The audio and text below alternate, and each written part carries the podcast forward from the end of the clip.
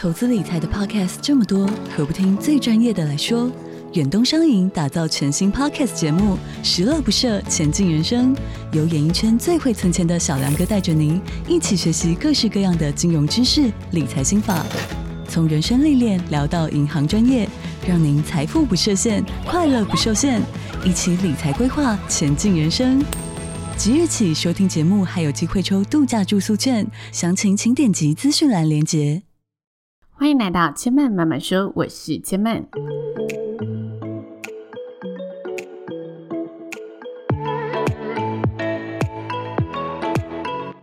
目前频道在 Apple Podcast、Spotify、KKBox 以及 Google Podcast 都听得到。喜欢的朋友，欢迎帮千曼订阅并留言评论，让更多人可以认识千曼慢慢说喽。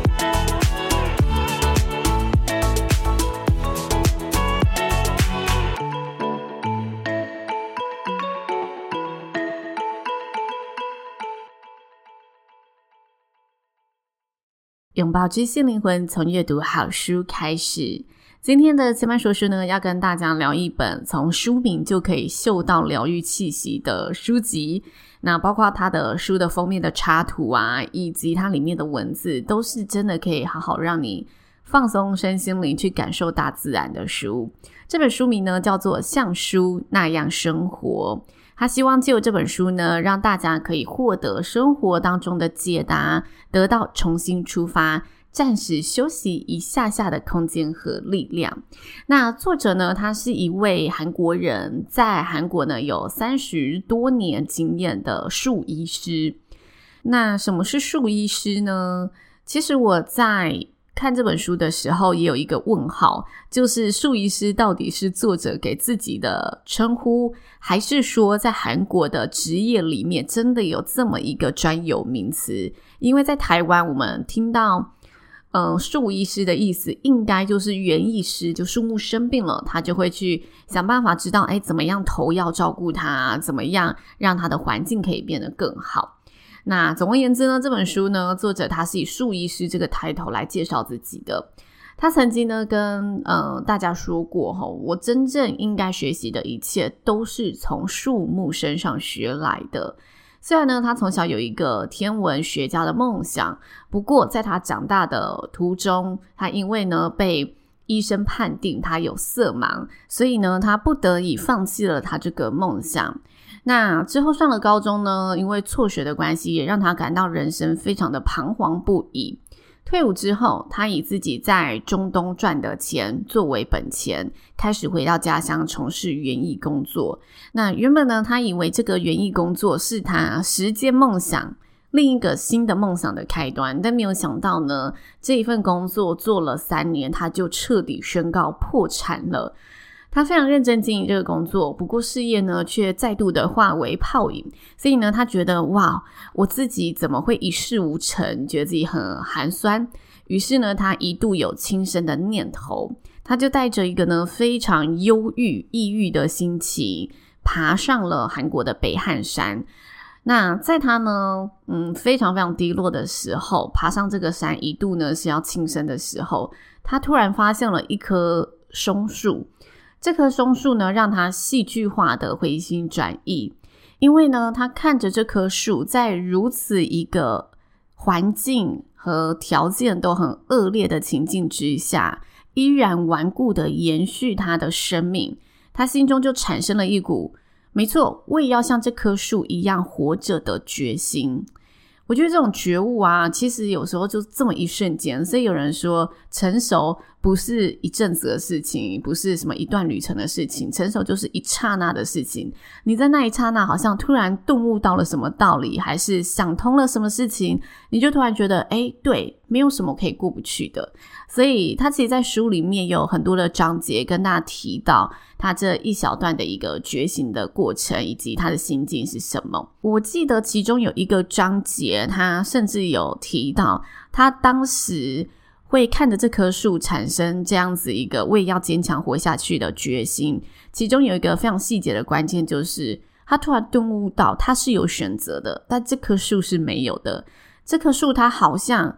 被带到了这里，然后它就扎根了。扎根了之后，它就开始想方设法的要在这一片即使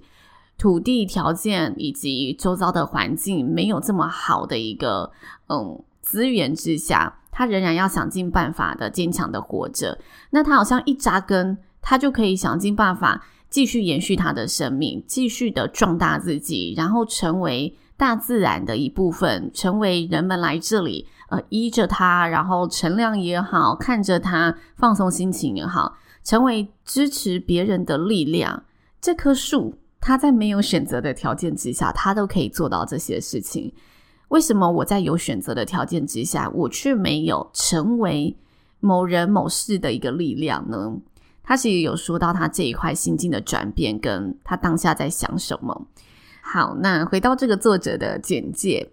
从此以后呢，他成立了一个叫做蓝色空间的树木医院。他下定决心要好好的照顾这一些曾经给他力量、给他支持的树木。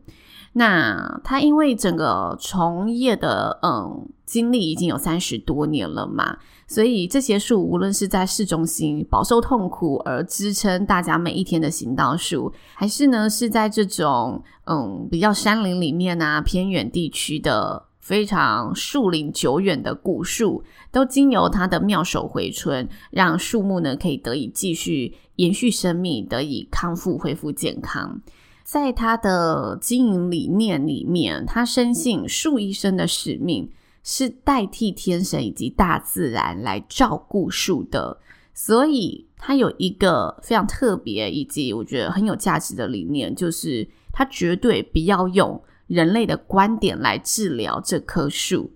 所以他里面其实也很多章节跟大家提到吼，对他自己而言呢、啊，他觉得自己只是替鸟除虫、替风剪枝、替雨浇水而已。他反对自己使用药物来强制延长树木的寿命，而让他坚持守住这一个原则和理念的原因就是。他只是代替大自然来照顾这棵树木而已，就像人的寿命一样，每个人都希望自己有决定离开这个世间的权利。天神决定一切，或你自己决定也好，但我们没有办法在一个已经可能非常极度不健康的树木之下去用人类的角度说：“哦，你一定要陪伴着我，所以我就要让你痛苦。”它其实有这一个非常，我觉得是人道化的精神在对待树木的。自己拿到人类身上，就很像我们在医院的时候，到底要不要插管来延续一个人的生命？那当然，每个人想法不同。不过对于我而言，我觉得对一个大自然的生物，可以这种角度去从业，是非常独特的一个理念。因为对大部分的人而言，哈，如果你是一个树医师，你有时候会因为责任心，你觉得，嗯，没错，我有责任救治好每棵树。但当你强制投药的时候，你投越多的药，它可能就会产生越多的抗药性。那当它产生越多的抗药性，它未来的体内体质就改变了，它的整个生态环境就改变了。旁边会来这里选择这棵树做休息的鸟类或者其他大自然的生物，会因为你的这个用药而产生了环境的变变动、生物链的变动。那这时候，你强制医治它的生命，到底是一件对整体大自然和整体环境而言对的事，还是不好的事？那回到树木身上，到底对他而言，他继续这样子维持生命下去，它是它原本这棵树的特质了吗？还是其实你已经改变它的体内特质了？我觉得这是一个，嗯，也是蛮深的一个学问，然后很开放的题目。但我个人是蛮赞同他这个角度的。它里面有提到有一个章节的故事是，有一群村里的资深长辈，他希望呢，医生可以去救活在村庄里面的一棵大树。这棵大树的历史呃久远，那他希望这个作者呢，可以好好的医治它，因为。这个树木是大家回忆当中非常重要的一个存在，同时也是陪伴着几世代这个村里每个家族成长的一个精神标志。但是当医生去查看这棵树的时候，就发现其实这棵树它是非常痛苦的，因为它的树木里面都是空心的了，而且它的根部已经开始溃烂了。它当然可以一点一滴的想尽办法。呃投药也好，或者是帮他重新培育环境也好，去设方处地的养活这棵树，他当然可以采取这一路。但是当他再仔细去看这棵树的生命，他就觉得，嗯，这棵树其实陪伴大家够久了，所以他应该用这么强硬的方法去救活这棵树吗？还是其实这棵树的使命已经到了？他在那一刹那产生了这个没有解答的思辨题。不过他最后的选择是告诉这个呃村庄里面的长辈说，其实树就跟我们人的生命一样嘛，它可能会有一个自己走向终结的时候。那它存在的历史比我们人类长，所以我们在它身上其实有投射非常多的情感，投射非常的予非常多的予取予求。但这些其实对树而言，它的责任已经完成了，所以他就告诉这个呃长辈说，他没有办法去医治这棵树，因为就他的判断和救他的理念，这棵树其实已经完成了他在大自然陪伴人们，他在大自然。生存的这一段旅程了，这是它里面有跟大家提到的一个章节的小片段。以上呢，就是这本书的作者介绍以及一些背景内容的分享。那其实呢，它里面有一段话很可以代表它整本书的理念。这段话是说呢，世间万物各有意义，即便只有一天的生命，就算是看不见明天的人，一定也有他的理由跟存在的价值。不要借由着和别人比较来评价以及定位自己，而是把人生选定在一个位置，并且忠于自己。当你明白人生的价值为何，并且默默的发挥自己的作用时，便能守护自己，守护世界。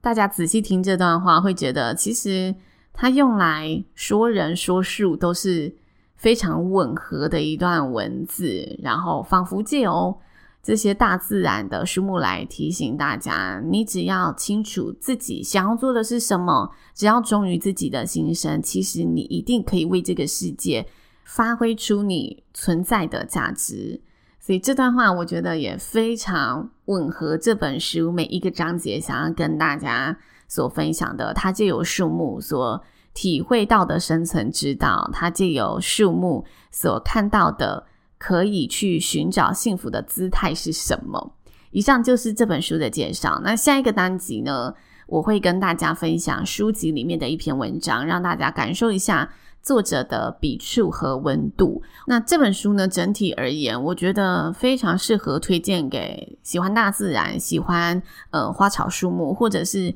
当你看着大自然就会感到放松的人，你在读这本书一定会很有共鸣。再来，这本书其实是抒情散文的形式，所以如果大家在阅读习惯上面喜欢每天看一个小篇章、一个小段落，它每篇故事也都是独立的，我觉得这就很适合放在床头柜吼。每天晚上，假设你睡不着，打开翻个三五页，一个篇章的故事就可以轻松的。阅读完，然后让自己稍微得到舒缓的一本书。以上就是这本书的一个简单背景分享。那下个礼拜邀请大家继续来跟千曼一起品尝这本书的字里行间喽。千曼慢慢说，今天就说到这里了，邀请大家下次再来听我说喽，拜拜。